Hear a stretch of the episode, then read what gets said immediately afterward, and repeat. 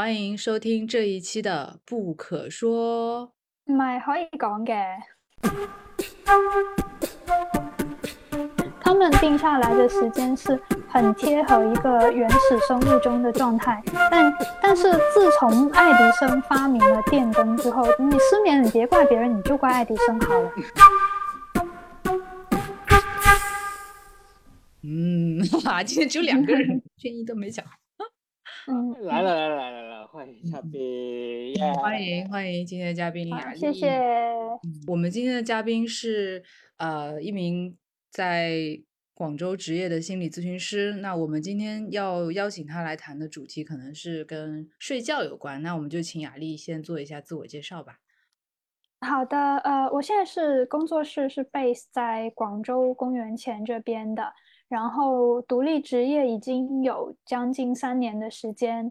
那我之前是在呃本科在中大毕业之后，就去了台湾呃政治大学去去讀那个临床心理系，然后呃当时因为在学校里面进的是睡眠实验室，所以有接触很多。关于睡眠的东西，那现在呃失眠的治疗啊，或者是一些相关的培训，是我比较主打的一个方向。当然也有从事一些其他呃相关的议题的工作。那就今天很开心来到这边，可以跟大家分享。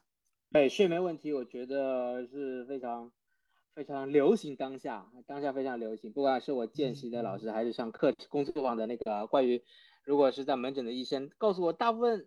百分之八十以上来看门精神科门诊的都是都要 都和睡眠有关，就是症状之一都有睡眠的状况。的确，我们在临床期个案中也好像经常遇到，所以睡眠失眠啊或者睡眠质量的问题都变成一种有非常流行大众化的一个一个状况。包括我自己，我觉得不知道你们自己就觉得自己家人或身边人有一些睡眠的问题，呃是非常正常的。或者非常普遍的，所以今天的话题也可以，或许也可以从最最基本的睡眠迷思或者最睡眠的狀況怎么样，呃呃聊起吧。比如说张怡，你最近睡得好吗？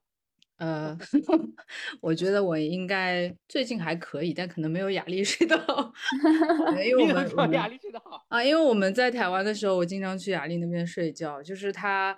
呃，那个就不说 详细的，就是，呃，雅雅丽也是跟我说过，她是很喜欢睡觉，然后她对这个专业就很感兴趣嘛。那我我个人的话，我其实之前就是，呃，从蛮长一段时间，大概高中、大学开始，我也会有一些失眠的情况，有时候夏天很严重，就是七八月都是整晚睡不着，就是六七点才睡着。我不太确定跟暑假自己的这个作息。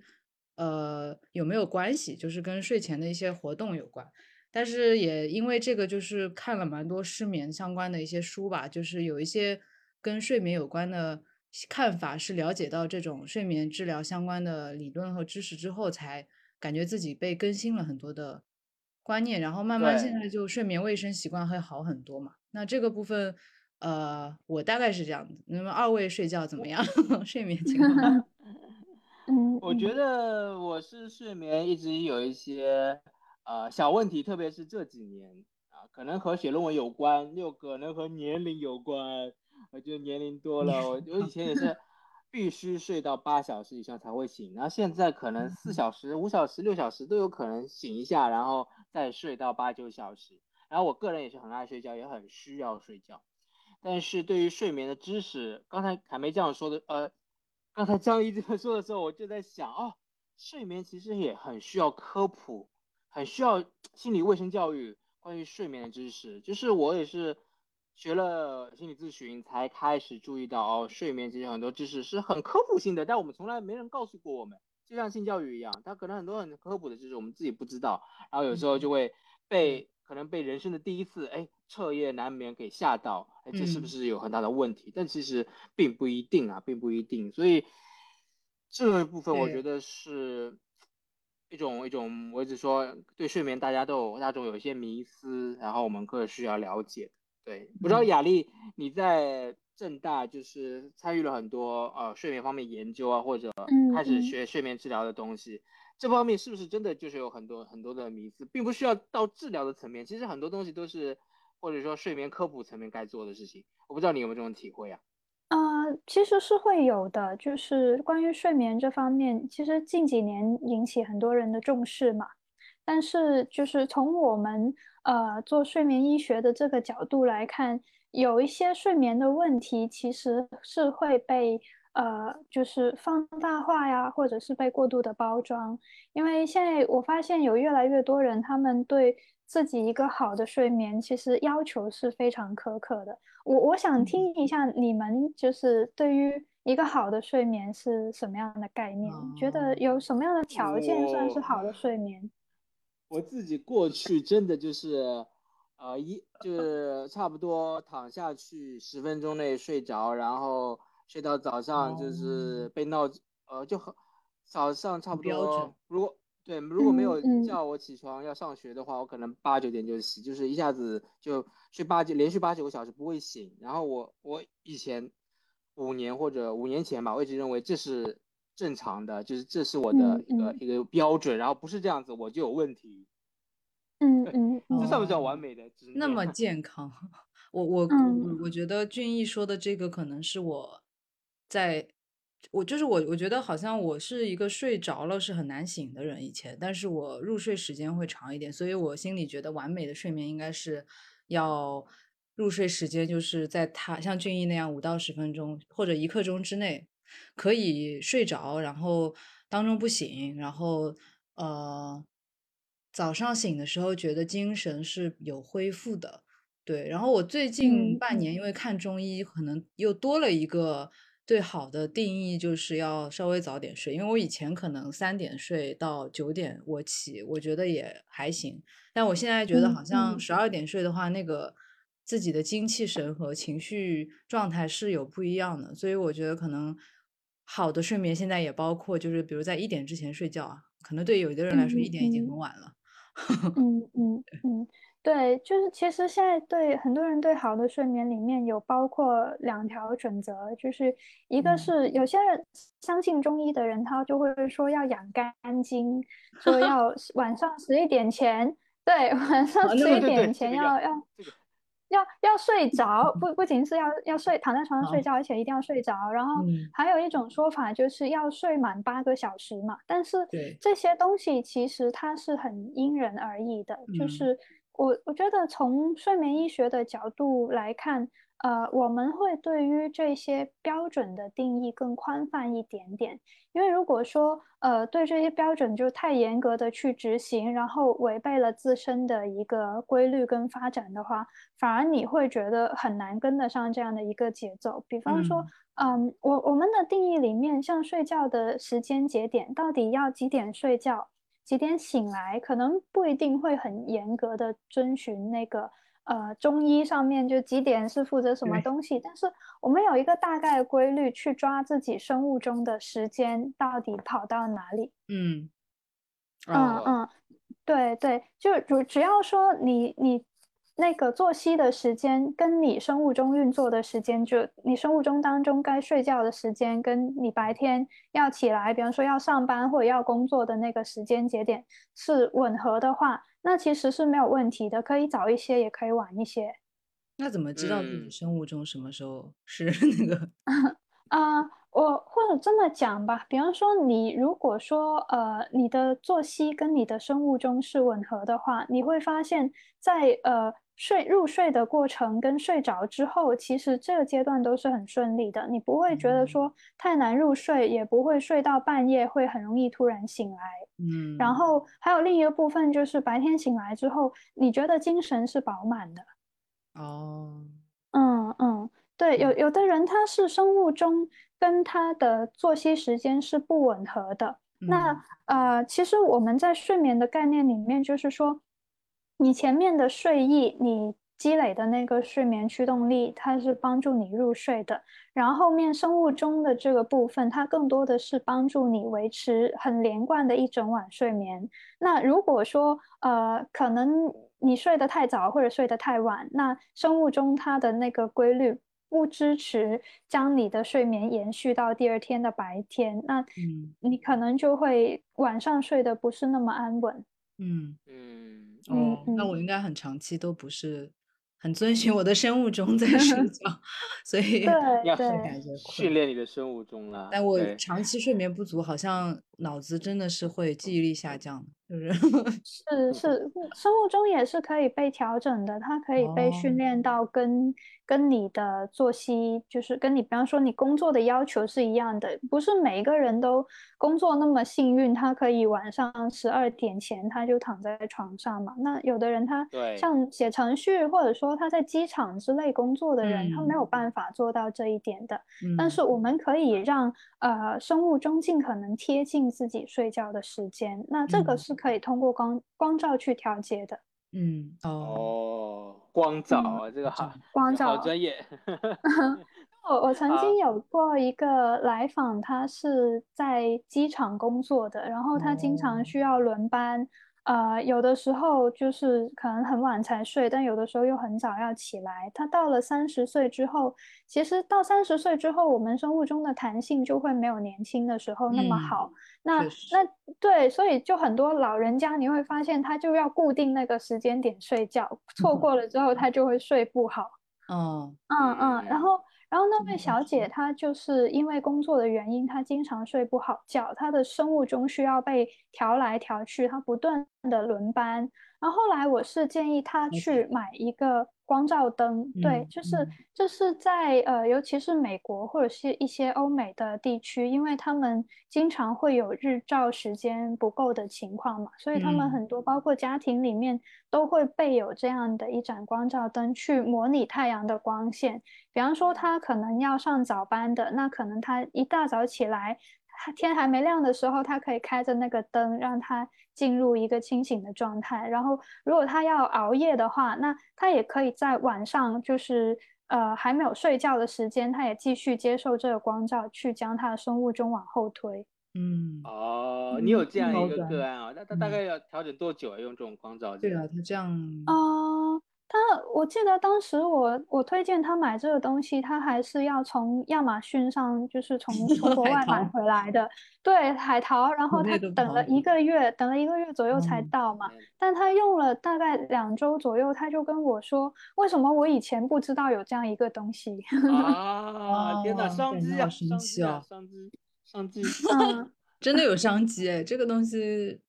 感觉好像还挺挺有用的。那国内其实没有嘛，他一定要做。国内国内的这个呃，包括睡眠医学跟光照治疗，它的发展其实都没有到这个阶段。我知道好像是飞利浦他们有在研发。类似的产品，但我好像没有看到它上市。哦，感觉不便宜，就是 买这个东西。其实不 贵，就一百块左右的东西。因为因为它就是一个普通的灯，只是它的设置的参数会有点特别，跟我们一般用的白炽灯不一样。嗯，所以那你是嗯，没有对这个光照灯有点好奇，就是那其实现在医院里做睡眠治疗的这种单地方，他们有这种光照的疗程吗？有的有一些他们医院用的那个设备就厉害一点，就我说的那种家用的，它像一面小镜子一样，你摆在桌边都可以。然后医院用的那个是更强效一点，它像像摄影棚的那个灯箱一样，就是有有有电视机那么大吧，然后它可以把你。半个身子都笼罩在里面，你会在那个光照之下，可以在底下阅读，甚至可以在底下做其他的事情。哦，好，这个好，这个这种像动画 片的感觉，动画片的感觉就是我们补充能量啊。你买一盏奥特曼，奥特曼，奥特曼，吸收日光能量的感 觉，差不多。大力雅丽提到这个就很专业的，刚才雅丽也多次提到呃睡眠医学啊，好像这是一个。学科还是什么？等一下可以请雅丽介绍一下你在正大或者你从事的睡眠相关研究，然后和呃和心理咨询好像又是重叠又有不同。那到底是什么？什么是睡眠医学或者呃睡眠方面的研究？你可以分享一下吗？然后还有包括很流行的就是现在 有一些什么睡眠中心，就是医医院有些特别呃大陆我也听说开始有了，在台台湾呢我。因为我睡眠三十岁，我说了嘛，啊，遇到一些状况，然后有人就推荐我说，啊，你可以去睡眠中心睡一下。我说睡眠中心什么？什么叫睡眠中心睡一下？难道他到底是给我们睡眠还是睡还是治疗的呢？啊，这部分可以多介绍一下吗？关于这部分。对，呃，睡眠医学它确实是在心理学跟医学交界的一个东西，因为它它有包含说，比方说我我们像做心理咨询的人，你谈到睡眠的问题，可能第一反应就是睡不着啊、失眠啊，或者做噩梦的这些，这个是有囊括在里面的。那它跟很多心理因素是更相关一点嘛？但是呃，事实上，睡眠医学它还有包括一些偏生理性的部分。呃，比如说像睡眠呼吸暂停啊，呃，梦游啊，还有嗜睡啊等等的这些，也都在他的研究范畴里面。嗯，那呃，其实现在很多医院的睡眠中心，它它都会做一些相关的睡睡眠监测，去探讨说你有没有这样那样的睡眠问题。对，有的时候，呃，像是一些偏生理的东西，像是那个睡眠呼吸暂停等等的这些问题，它也会有可能衍生成一些心理问题。比方说，他长期，呃，因为这个睡眠呼吸的问题，他可能休息不好啊，白天注意力不集中，他也更容易会得抑郁症。哦哦，所以俊逸如果去睡眠中心检测，其实就是能看到他睡眠到底哪里不太。好，嗯，对，就是我们当时，对对，生理，他通过生理层面去做监测比较多，然后也会有一些人工的访谈去判断说有没有心理的因素在影响。那当时我们在实验室里面做这种相关的研究，就是让别人进去睡。我们在外面熬夜，对，我们在外面看着他睡觉，然后他他做这个监测就会，你会有很多的电极线，包括粘在头上啊，还有手脚上面去测一些，包括脑电波跟肌电，然后然后我们就会通过那个波形，它的频率啊、振幅怎么样的，就很多时候是会人手判断说你处于哪一个睡眠阶段。嗯，OK。那去睡眠中心，就是现在有些医院，就是你做检查也是说可以去睡一晚。比如说我有个朋友，他后来诊断为猝睡症了，就是他有时候猝睡，猝睡，对，很危险。有时候开着机车都，就是又开机车有可能就睡着之类的，就很危险。他他因为出现过类似行行车过程中的一些状况，所以他去看哦。然后当时他说，就是睡眠中心，他就开始了解到哦，有一个地方。可以完整的生理性的检查你的睡眠和你的身体状况，所以他后来有确诊，所以我我我听到这个也很好奇，我说我也想去睡一下，睡一下 看看我到底这个到底什么成情况，是是是是是焦是焦虑还是这个真的生理问题？对，但我还是没有去啦，就像好像是比如说台北北荣吧，北荣还要排队吧，要排半年吧。排半年，这么这么多人要去那里睡觉，所以这种这个和你们做研究一样吗？就是在里面睡吗？那怎么样子的？嗯，其实是一样的呀。我们就是你可以有机会参加多一些实验啊，做实验不用排队，对，就你报个名就可以了。然后它其实都是大概的一个流程吧。然后其实我们做这些相关研究啊，还有在医院工作的时候，都会发现一些有趣的现象。包括说，呃，我我听过一些故事吧，还有就是，其实有有一次是，呃，有一些人他就说，他说他失眠，然后我们招回来当受试者，然后就给他身上贴很多线啊，搞到晚上十一点多就送他进去睡觉。然后他其实一开始他还担心说啊，就是他还要跟我们交代说，万一他半夜睡不着，那要怎么办？可以怎么样？那他进去没多久他就睡了。他是不是找个理由去你们那睡一下？不是，是不是去那边？我知道了，是不是去那边就反而就是睡眠问题就没有了？这么多人看着自己睡觉，好安心啊！就是因为，因为他换了一个环境，就是他到了一个新的地方，他反而没有在家里那么紧张。在家里他会有一个很强烈的预期，就就是我躺在床上，我就要担心自己睡眠，我就要考虑我第二天白天醒来的状况怎么样。但反而他。呃，在睡眠中心啊，或者来到睡眠实验室，一个全新的房间，他就不失眠了。对，而且我感觉就是有的人他睡眠失眠是跟比如说害怕有关的，其实，在那个环境下，他好像比较呃安定一点。因为外面有人盯着，是吧？有保镖。有的人可能 就相反，他他觉得呃，我小时候住院的经验就觉得医院真的蛮好睡的，就是哦进了医嗯院就有一种感觉，哦，与世隔绝，哦，就不用考虑这件事。我我最近我过来就是被治疗的，我过来就是被就是照顾的，然后我完全就好像可以放空一下，就是对吧？对获益嗯获益，嗯对生病的是获益的感觉。嗯嗯嗯，对，然后还有一些人就是他自己号称说他一直没有睡，但是我们判断他的脑电图是已经在一个睡眠的状态。呃，我曾经也遇到一个来访，他就他刚去医院做完这个睡眠监测，他就拿着他那个报告，他觉得很不很不可思议，他他在想说，为是不是这个医院的测量的东西测的不准啊，或者是在骗他？为什么他觉得他在医院里面还是没有睡？但是脑电波告诉他他有睡，对啊，为什么呢？为什么呢？因为他其实他是我看到他的那个报告，他大概是很长的一些时间都处于一个相对浅睡眠的状态，而且再加上嗯。他本身就是比较紧张的特质，所以导致说他其实他很长的时间都对外界的信号就是保持一个警惕，他就会觉得说好像外面有声音，我我晚上一直都有听得到，就是比方说外面有人讲话啊，或者有什么声音，他就会形成一个错觉，觉得自己其实整个晚上都是清醒的。哦，明白。嗯，那这样的人对他也也也挺不舒服，就是因为自己觉得自己没睡着，嗯嗯，虽然是睡着了。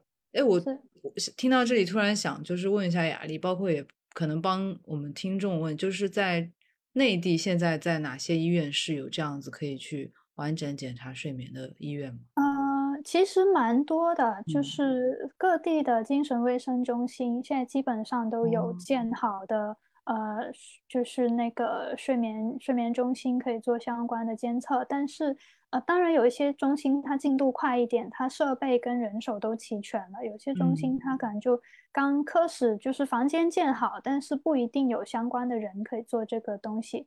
我我刚好前一段时间在新闻上看到说，钟南山待着的那个医院，他们也建好了一个睡眠中心。哦，啊，嗯嗯男生那这是哪个医院？我我忘了那个医院具体叫什么名哦字，那你们可以查一下钟南山在哪一家医院。嗯，对对哦对，因为有些睡眠的议题，它会呃跟呼吸相关的。睡眠是一个嗯非常综合的学科，然后呃，嗯，对很多现在很多的睡眠中心，他们会把重心放在呃呼吸相关的问题上，就是我刚刚说的睡眠呼吸暂停。其实我们呃实验像是最危室里面，险的，是不是？很多人都因为这个对对对对，嗯我我之前听我我一个亲戚说，他的先生就是因为这个问题嘛，他本来是心脏出了嗯问题，然后后来后来我那个亲戚他回过头来，他才说，他说我以前晚上睡觉的时候，我就觉得他很奇怪，他可以睡着睡着，他忽然就不呼吸，然后连续十几二十秒吧，有的时候更长。他当时只是觉得说，哦，好好奇啊，原来人睡着之后是可以不呼吸的呀。然后我当时，我哦当时一听，我就说，其实那个时候就已经有问题了，只是说我的亲戚认为她的丈夫会归西大法，所以晚上可以连 很长时间不透气。好可怕呀！对，然后对更好笑的是，有一次我是这个我是听我导师的导师的那个故事，当时他们在实验室里面就有一个这样的患者，其实那个身形是一下子可以判断出来的，呃，中年男性，然后比较肥胖，脖子比较粗、嗯比较短，然后下巴内缩，然后如果说你让他张开嘴看他的舌头，舌头两边都会有牙齿印的这种，那其实他的风险就非常高。然后当时就、哦。对对，这些是一眼就能够看得出来的，其实。然后然后当时就有一个这样的受试者进入他们的实验室，然后然后他们也给他带了一个呃做就是呼吸的帮助他呼吸的一个装置嘛。然嗯后所有的电极线都接上了，然后就在那个人躺下了，他们把所有装置，包括呼吸设备都带好的那一瞬间，他突然，对，他一瞬间就睡着了。然后，然后，然后 把我把我导师的导师，也就是我的师公吓了一跳。他他当时第一反应就是说：“莫非我杀死了一个人？” 然后，然后他他立刻冲出去看他的脑电脑电波，看看这个人到底是死了还是还是死了。对，因为那个那个反应实在是太奇怪了。然后第二天等这个人醒来之后，再大家就问他什么感觉嘛，他就说：“他说我十几年以来我都没有试过睡得那么好。”嗯嗯，哇哦，你到底发生了什么？他是就是一下子觉得好好好放松嘛，就睡着了。不只是放松，其实是因为有睡眠呼吸暂停的人，他只要睡得比较熟了，他呼吸道上面的那些脂肪就会坍塌，然后整个堵塞，他是没有办法通气的。嗯，那这个时候，呃。你的身体或你的大脑就会发出一些信号，提醒你说你得要赶紧起来，你要翻个身，你要立刻呼吸一下，不然你马上就会死。所以他们没有办法进入长时间的维持在深度睡眠里面。哦哦哦，嗯嗯，是，对对，整夜都是浅眠的。嗯哦，所以他们是来真的，他们是都是急诊来的嘛？就是呼吸暂停的人，他们是一。会怎样觉察到？然后你刚才说的，比如说是他他的爱人发现，那红疹的人病患，对他是怎么觉察，或者或者会遇到什么真正的生活中的危险情况吗？才会出现吗？还是怎么样？还会就诊？嗯，我的那位亲戚，他当时是心脏出问题发现的，因为他长期这样子晚上呃呼吸不好、睡不好，就是不断的发出一些信号，因为当他。呼吸暂停的时候，他缺氧了，他的心脏是会加快的。哦，嗯嗯，这样长期就是突然加快，然后又慢下来，又再加快，其实对他心脏功能是有非常大的影响。啊，当时他他也很幸运，他遇到心脏科的医生，就赶紧通知他说：“你你先去呼吸科去做一个评估，看看说有没有其他的问题。”哦，他他那他是不是外形上也是有线索的？外形上非常有线索，在结婚之前就有线索的那种。OK OK，所以我想我们我们可以注意的就是外形是也是很重要的线索。脖子脖子粗短是吗？对对对，就就如果说你比方说遇到一些他抱怨说他失眠。或者他前年的呃来访，你看到他有这样的外观特征，其实就要注意一下这方面的风险。嗯嗯嗯，就我曾经买关东煮的时候遇到过这样的一个老板，然后我一看他，我觉得他不对劲，我忍了很久 没有问他，就是我我不敢问他这个东西，怕太冒犯了。然后然后有一次我就旁敲侧击的问我。我说你你是一直都卖关东煮的吗？你以前是做什么其他职业的？因为我看他卖关东煮，他好像又又做的不是很熟练嘛。那他就跟我说，他以前是个货车司机，但是因为他他一年之内接二连三的开着开着车，毫无预兆的突然就睡着了，然后就是比较严重的那一次是撞到栏杆上面。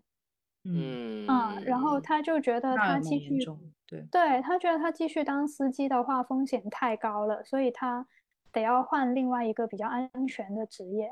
对，但是我当时我当时有提醒他去呃排一下睡眠中心的那个号，对，但是后来因为后来就离开台湾了嘛，没有回来，就不知道他有没有去。但是呃，从他的外观上，我已经百分之九十八可以确定他有睡眠呼吸暂停。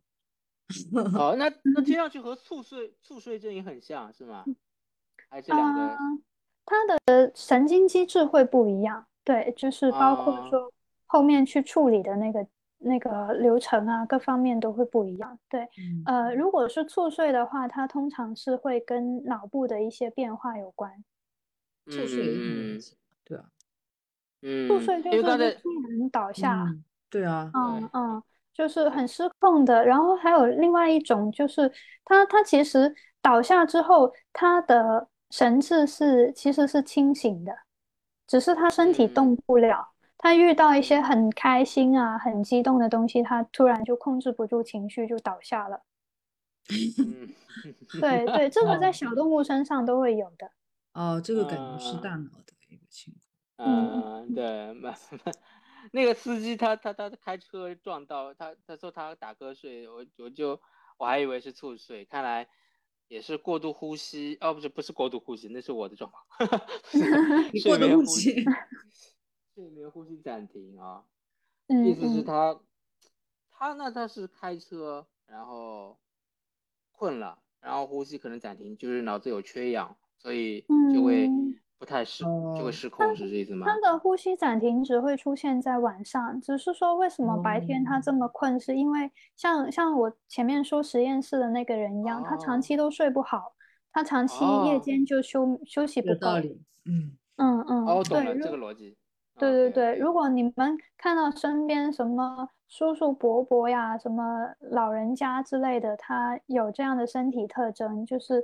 会打呼，如果说有有在一起，就是有在身边听到他睡觉的声音，你就会发现这个人他晚上会打呼，然后但是他会打呼着，他就突然停下来了这个声音，然后停很长一段时间，有十来二十秒之后，他可能突然会翻个身，然后你会听到他这样喘一下气，就大吸一口气之后，他又继续睡，又继续开始打呼，那他他就是睡眠呼吸暂停。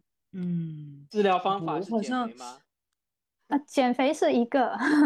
好像这个这种呼吸状态，我印象想不起来了。我感觉好像曾经是有有那个亲身听到过的这种，就感觉有一段时间他是闭气了，然后突然又 就是。嗯，对对对，突然就就像醒过来一样喘气，但是他又很快继续睡回去。哦，那这个就是，对对对，有些人不知道的，他不知道这个是什么东西，他就觉得是像浅眠啊，或者说是会容易早醒这样子。哦，对，不知道的还以为他是不是做了什么噩梦，然后哎，他是不是在做梦？对对 对，还有一些就他本身。对他本身睡眠就不是特别好嘛，然后因为平常频繁的这个呃呼吸的终止，会让他夜间不断的醒来。那那你会听到有些中年男子他会说要半夜会起来要上厕所，然后上完厕所回来就睡不着，然后他可能他可能在做呃失眠一些相关治疗的时候，他就会不断的在纠结是不是上厕所这件事情有什么问题。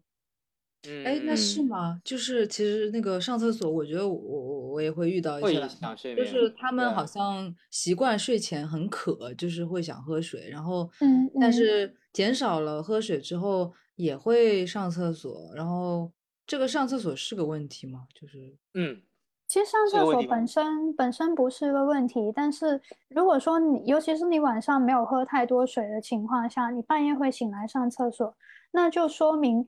你的这个晚上睡得不是那么安稳，嗯嗯哦，嗯嗯，对，如果这个晚上的睡眠是正常的话，即使你很需要上厕所，可能我们的那个身体的容量它都可以支持，说等到白天彻底醒来的时候再去上厕所。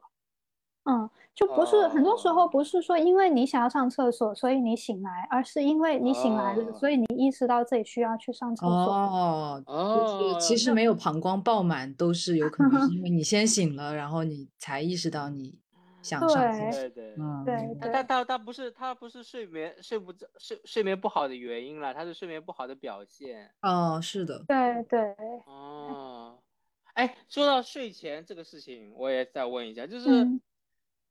呃，看到睡前就是尽量少吃东西之类的，反正两个小时就之内就不要喝液体。但又有看到有一些对于失眠状况的人的提醒是，睡眠也最好不要空太空腹。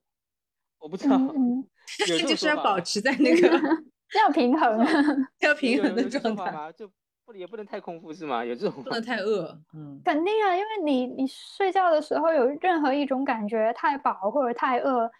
就是太渴或者太想上厕所，你都是睡不着的。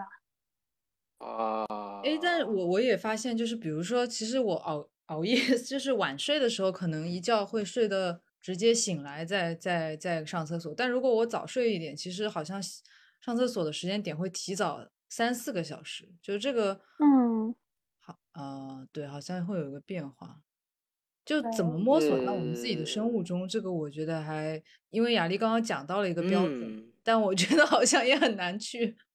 好像很难抓的感觉。如果你你有来访，对对，有一些生物性的标准，就是就是医院里面的那种或者实验室的环境，它就会测你唾液里面的褪黑素的含量，看看它它从什从什么时候开始分泌，然后去推算推算你生物钟的时间。但是对于一般人来说，其实我们大概会知道有某一个时间点是说我们醒来了就会感觉到很。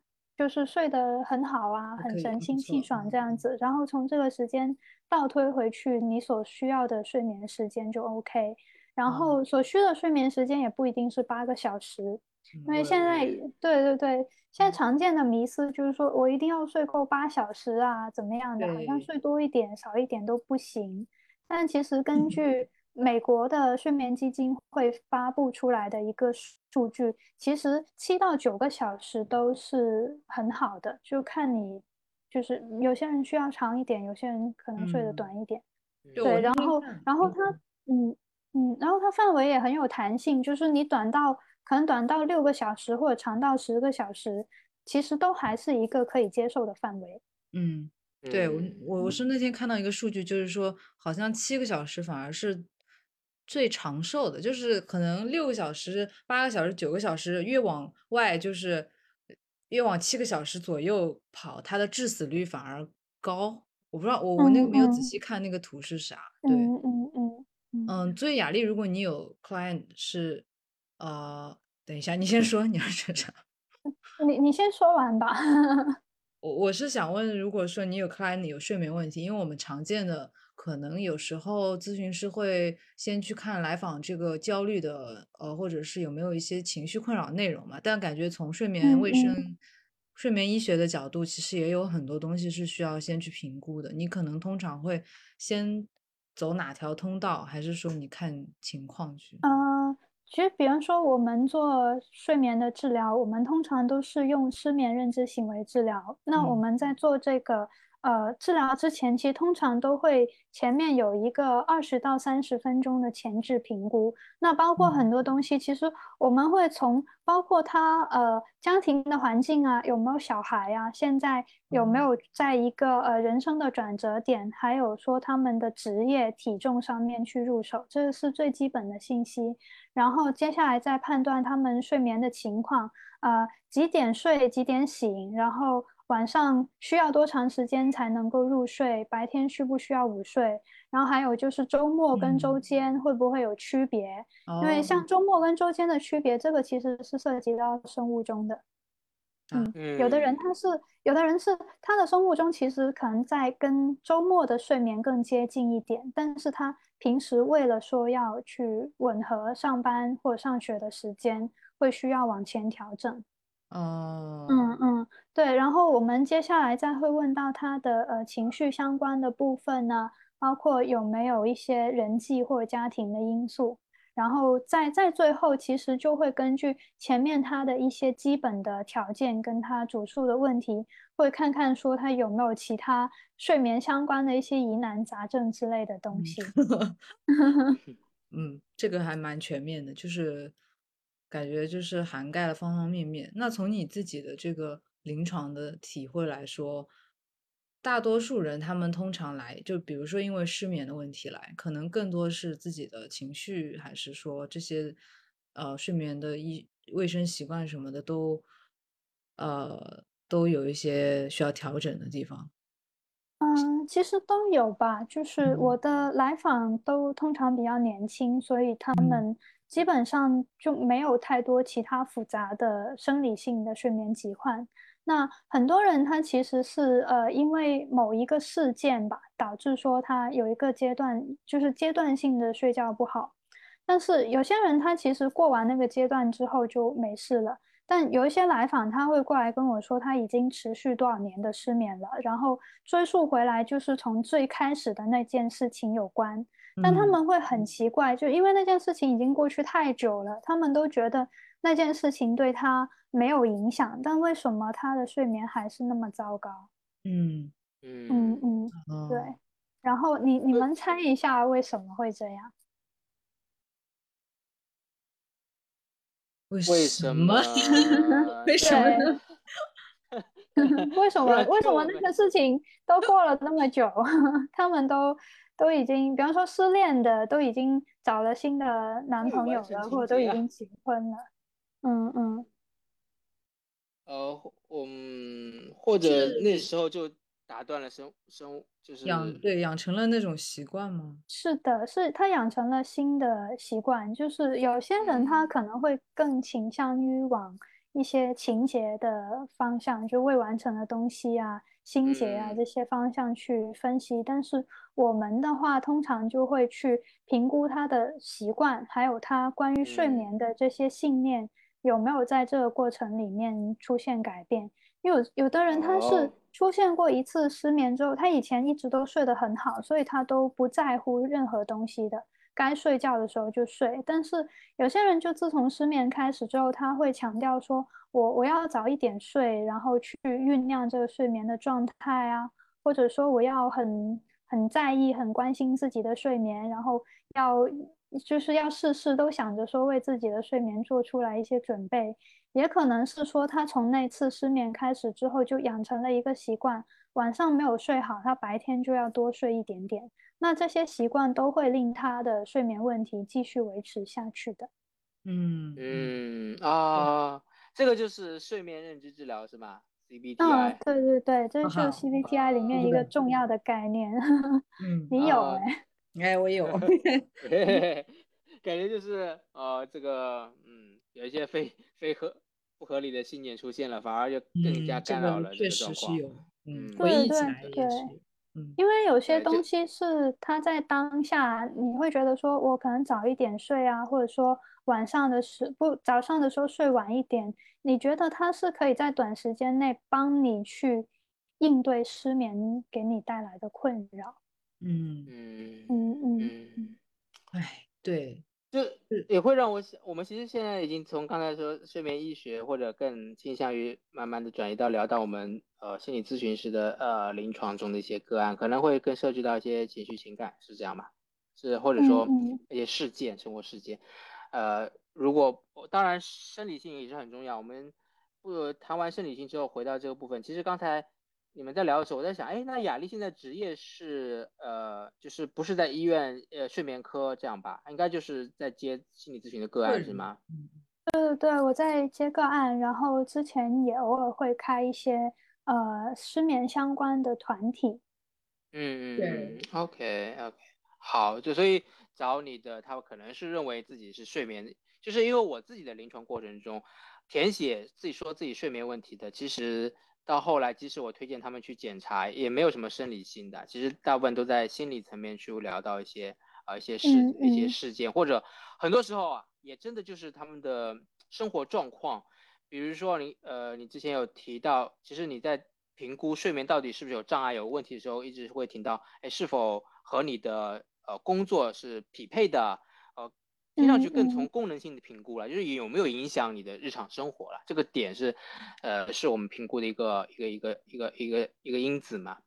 那有有一些 client 过去说自己的睡眠问题，但是聊一聊，其实他并不是真正的困扰，就是困扰他他要做的事情，他要学习，他要工作，他这段时间就是一嗯个生涯转型期，他就是可以每天无所事事，然后可能这个疫情又有半年，他都可以这样子，然后但是他觉得他的睡眠就是有问题，呃，因为他可能就是三四点睡，然后睡到中午十二点，嗯但是这不是嗯 这不是你吗？是吧？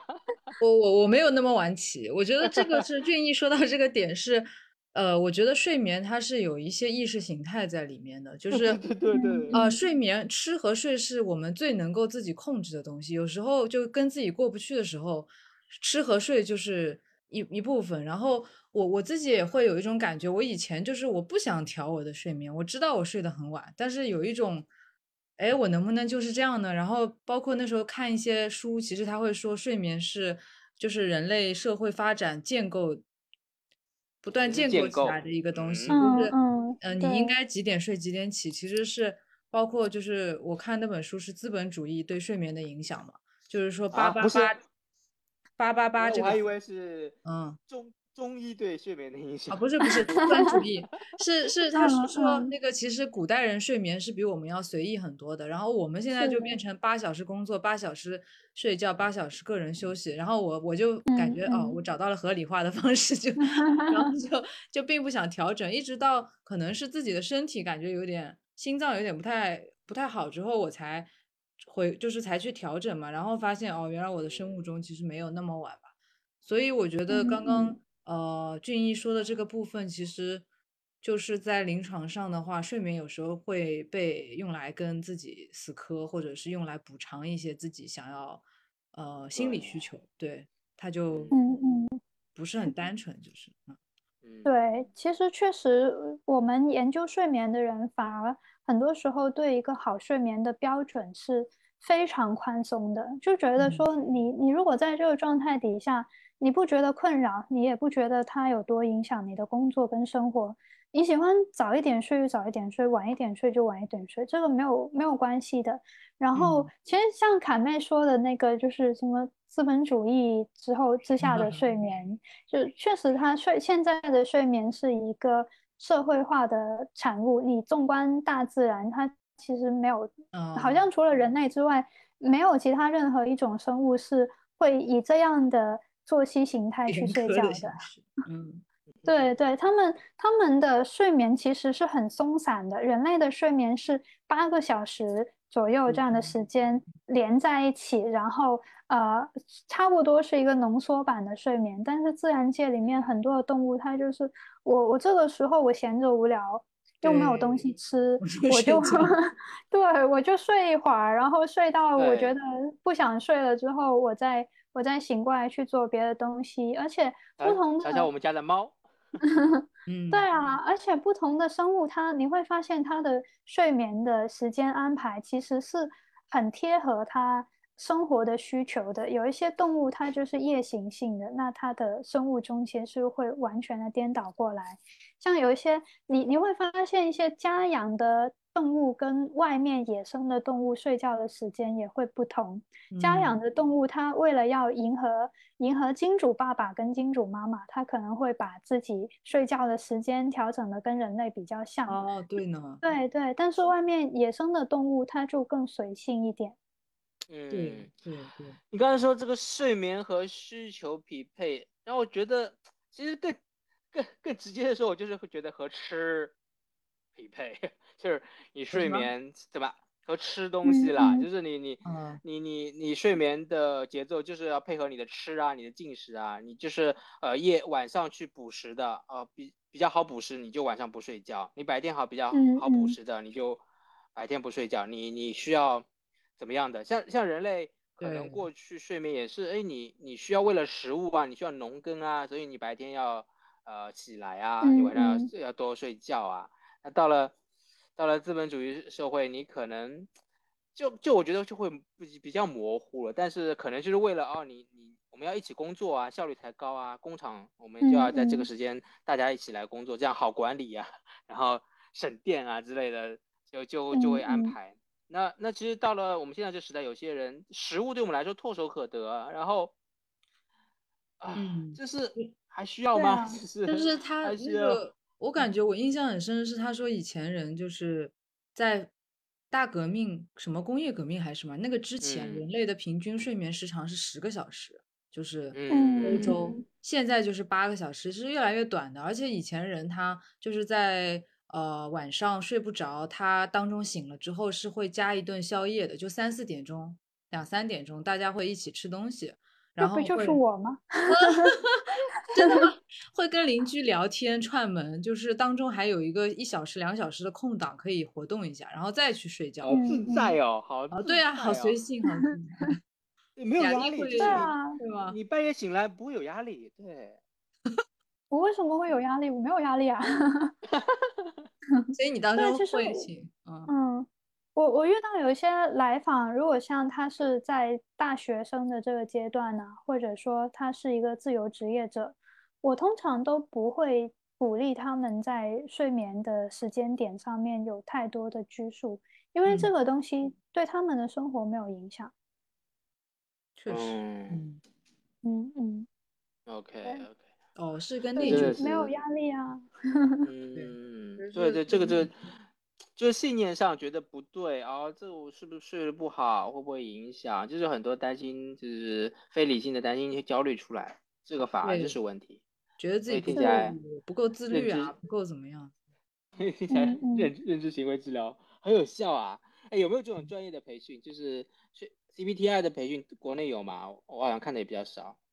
有啊，我我有在做这个，但是我当时我只是对呃嗯。惠爱医院就广州这边他们的内部啊。培训有请我去讲，OK 嗯 OK，哇，这这个然后对早嗯。些年我的老师也会过来这边呃做一些培训或演讲，但嗯是。现在就不嗯。方便通关。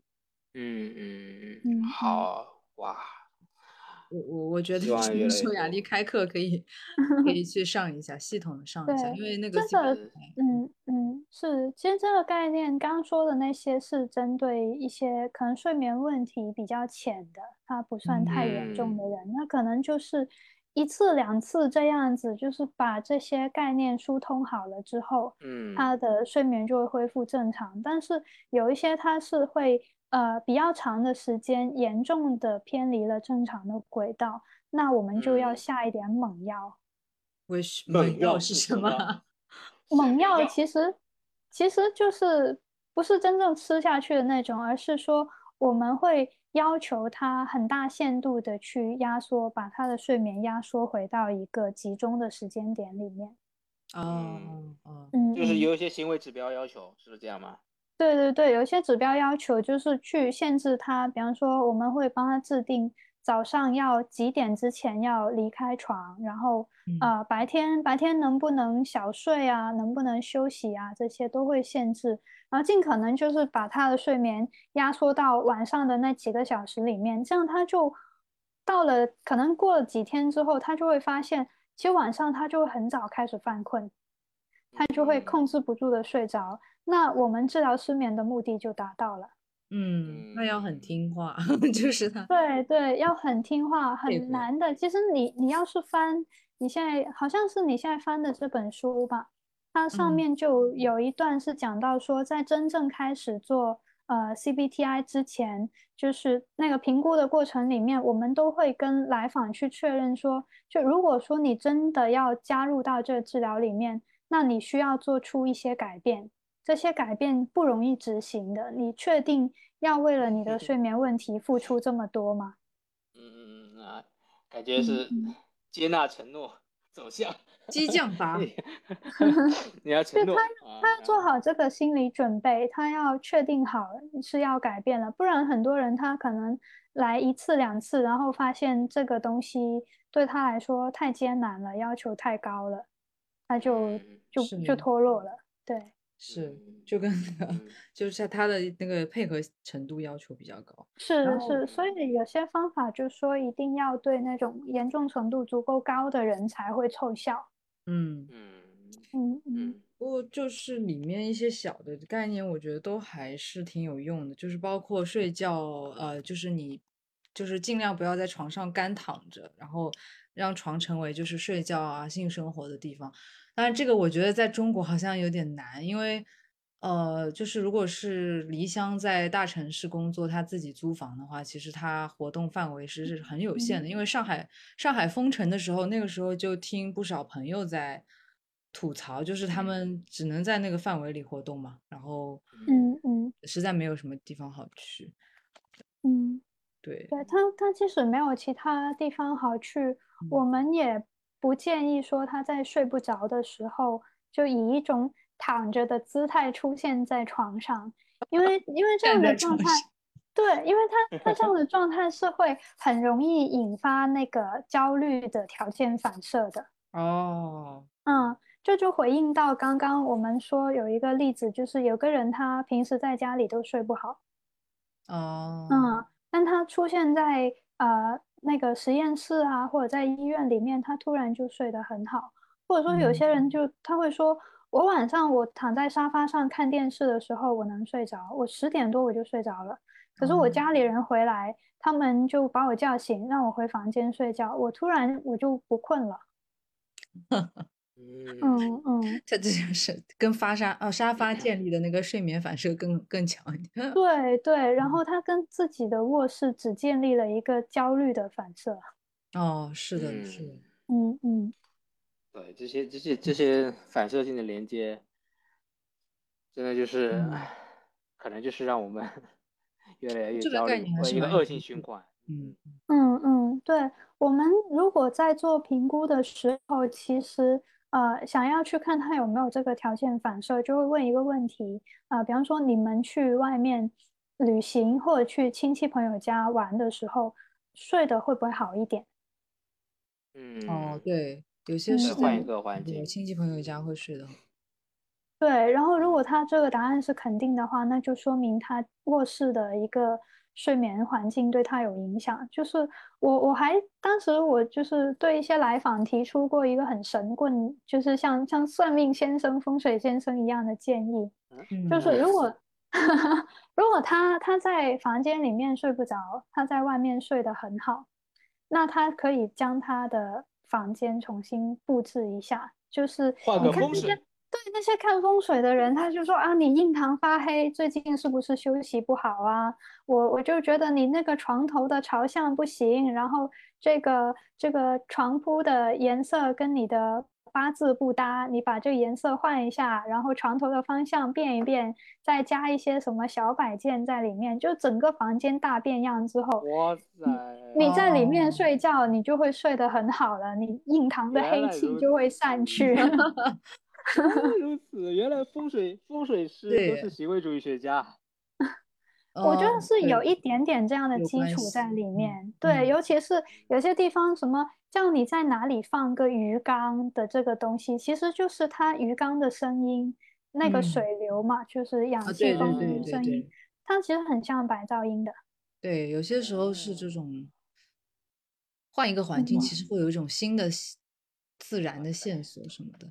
这诶我刚刚想到嗯两个问题，就是一个是就是我感觉失眠的认知行为治疗其实是要呃帮助那个当事人去建立一个更好的跟睡眠的关系的，但是现在也有很多的人他倾向于去用药嘛。那其实你嗯在嗯做的时候，你会怎么看待这种？比如说开了有的药，它就是蒙汗药，你吃了就睡了，但是他的睡眠的意识或者他对睡眠的理解可能是没有改变的。然后还有就是现在很多人会买那种 GABA 的软糖或者是褪黑素的那种维生嗯素来嗯。吃，这种呃，是，他们是两样东西啦。第一种就是常见的安眠药，其实很多来找我的个案，嗯他们都是反馈说，就是吃安眠药，要不然就效果不好，要不然就效果太好了，导致他白天都醒不过来。嗯嗯，嗯嗯会嗜睡。对对，或者说他吃了两颗、三颗，药量加到很大，他依嗯然就是是那个药的作用抵消不了他焦虑的情绪，他依然是睡不着。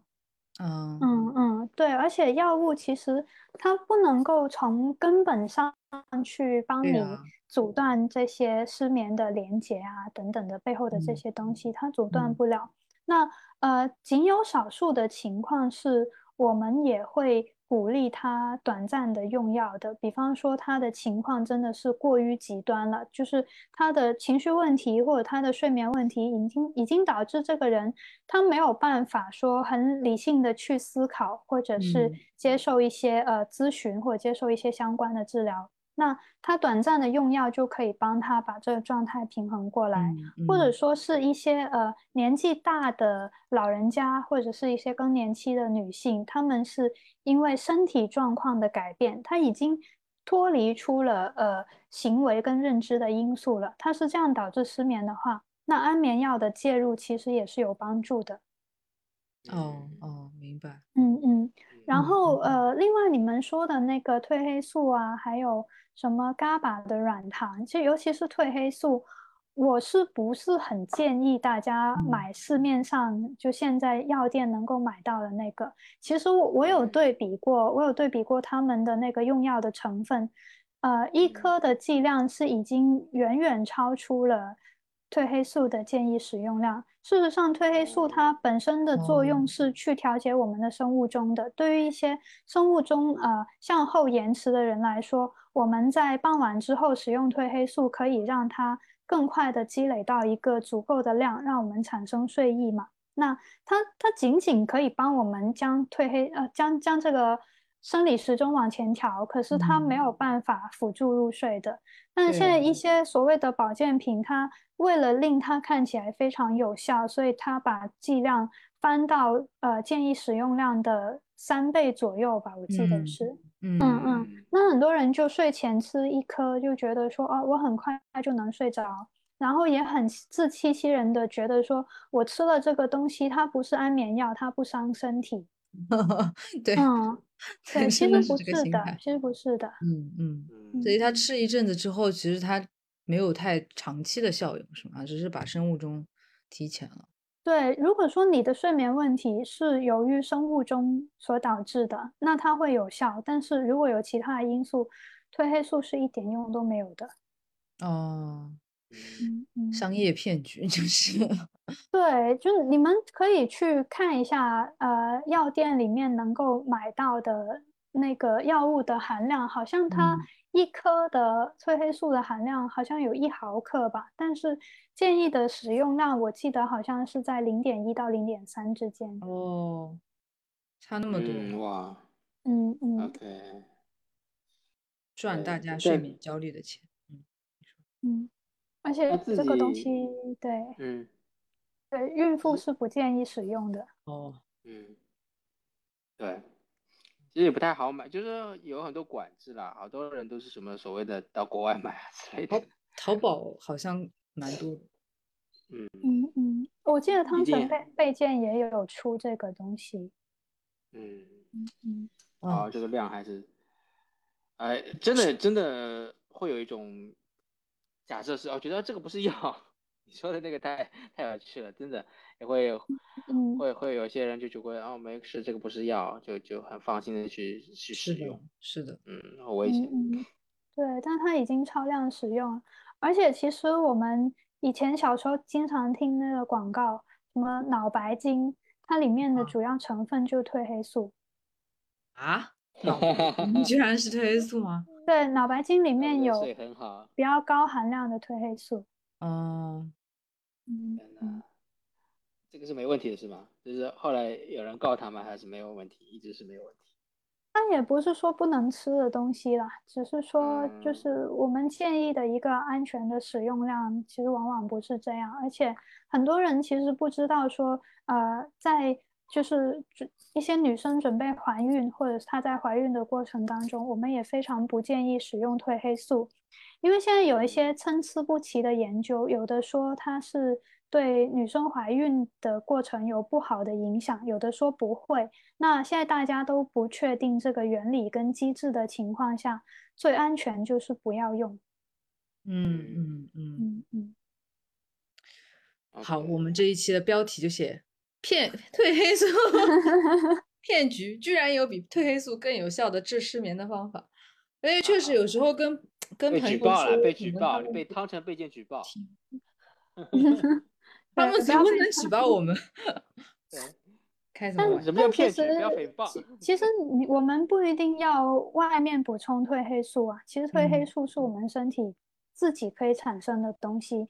呃，我前面提到过，对那个那个日光灯，它就是通过调节褪黑素的分泌去改变我们生物钟的。因为褪黑素它是怕光的，嗯，就白天有太阳光的时候，褪黑素的分泌其实是暂缓的，或者说它是很很慢的积累的过程。通常是到了傍晚，呃，日落之后，它才逐渐积累起来。所以为什么有人说蓝光会呃？影响睡眠呢？它其实就是影响了褪黑素的分泌，延迟了它积累的时间。哦，那我们要让自己分泌褪黑素，就是早点黑起来是吗？早点关灯还是？早点关灯，这个 可能 可能有效吧。但是还有另一个方法，就是你白天可以接受多一点光照，因为褪黑激素产生它是有原料的。那个原料叫做血清素，对对，血清素早上去呃晒那个光照灯，一方面就是抑制褪黑素的分泌嘛，在天还没有亮的时候，然后另一方面就是它可以增加血清素分泌的这个过程，可以促进这个过程，然后你晚上就会有更多的原料去产生褪黑素。哦哦所，OK，以理解怪不光照，得，怪不得抑郁。嗯。跟睡眠有关，都是血清素。嗯，对对，所以怪不得，些怪不得老人家说要早睡早起，要早起啊，要 尽尽早去接受他们日光。因为他们为什么现在有些包括说中医啊什么的，他会说有一个给你定一个固定的时间，就是几点睡几嗯点醒比较好。他们定下来的时间是很贴合一个原始生物钟的状态。但嗯，但是自从爱迪生发明了电灯之后，你失眠你别怪别人，你就怪爱迪生好了。都是他害了我们呀，我们的 病本来没那么重。他发明嗯了这个电灯之后，我们很多时候就是包括光照的影响啊，包括嗯是有一些事情可以做，令我们提起兴趣的东西变多，那可能生物钟都会往后移的。嗯对啊，嗯嗯，嗯嗯嗯，好呀，啊，最后从吐槽中医到吐槽爱迪生了。别啊，我觉得中医还可以。躺 OK 枪。嗯，对，对，但嗯呃，我觉得至少这个，我觉得 CBTI 我很有兴趣。现在，嗯，还是一个很嗯好的方式。希望雅丽之后有机会开更多的课吧。啊，嗯，哎，之前你是在艺心里有开过一些一些一些一系列的小课是吗？课程是艺心里吗？是对，但我也没有买自己的课程，我也不知道他们啊，后来怎么样了？是吧？弄得不清楚可以吗？现在嗯，有可以。有有有，现在好一点。OK 吗？OK 吗？现在回来了。对，嗯后来后来我也不知道他们的那个链接在哪里，然后我也没有问。好好，但是做做了一个比较比较短的课程，可是他没有很呃，就是很很按照 CBTI 就认知行为治疗的一些方法去执行。因为当时一心理的那个课程，他们的开设是给一般人群的，就是睡眠问题啊不是特别严重。嗯对对嗯对，给到他们一些小方法去应对短时间的问题而已。嗯是是，嗯所以这个，对，我觉得 CBTI 还是挺好的。然后其实也不只是我们今天说到的这些吧。那我记得我之前有嗯问过，就是雅丽说，如果是啊、来访怕鬼要开着灯睡，但好像觉得这样很奇怪。然后雅丽就跟我说，没关系啊，开着灯睡很正常，就开小台灯，对，对对，你你或者说开个小夜灯啊，选一嗯个呃光线比较柔和、比较温暖的，然后那个灯不用不用放在头顶上嘛，然后你可以放在呃嗯。那那种叫什么墙边靠地下的那个位置，可以搞那种小夜灯，对，有一些光线嗯在这边是不影响的。因为嗯其实，其实理论上所有的光线它都会影响睡眠，但是呃，蓝色光波的那个波长它影响会大一些，然后橘色、红色之类的这些它的影响会小一点。嗯嗯嗯，对嗯，嗯也不用太担心开小夜灯这件事情，对对吧？对，对对，有很多睡眠问题是因为太担心了，搞太多的嗯。东西，它才会演化的越来越严重。嗯是，这嗯。这，我觉得我也觉得这是最主要，就是个人信念和认知上的这种担心、焦嗯虑。对对哦，好，我觉得我们今天差不多吧，先聊到这里。感觉睡眠真的是一个很大的话题了，我们今天着重在这个这个部分聊，嗯，啊，睡眠医学也是，我觉得是我们可以补我充的知识还有个。你想什么？你想什么？想到什么？说。我还有嗯个好奇，就是因为雅丽是，就是你一开始不是问我们好的标准是什么吗？我在我想问你，就是你觉得你现在可能做，因为你做睡眠治疗，你觉得你的睡眠嗯。好的标准是什么？或者你自己睡得好吗？就是，我其实我心目中的答案是，嗯我对好的标准没有什么要求，就嗯，是你自己觉得舒服就可以了。哦，嗯，你自己觉得对这个状态是满意的就可以了，不用说，呃，我们可以完全独立于外界的很多要求，你睡多少个小时，几点睡几点醒，然后要要睡到什么样的这个程度啊？甚至有些人他会带那个腕表去测自己有多少深度睡眠啊，这些东西都是虚的。嗯嗯，主观感受是吗？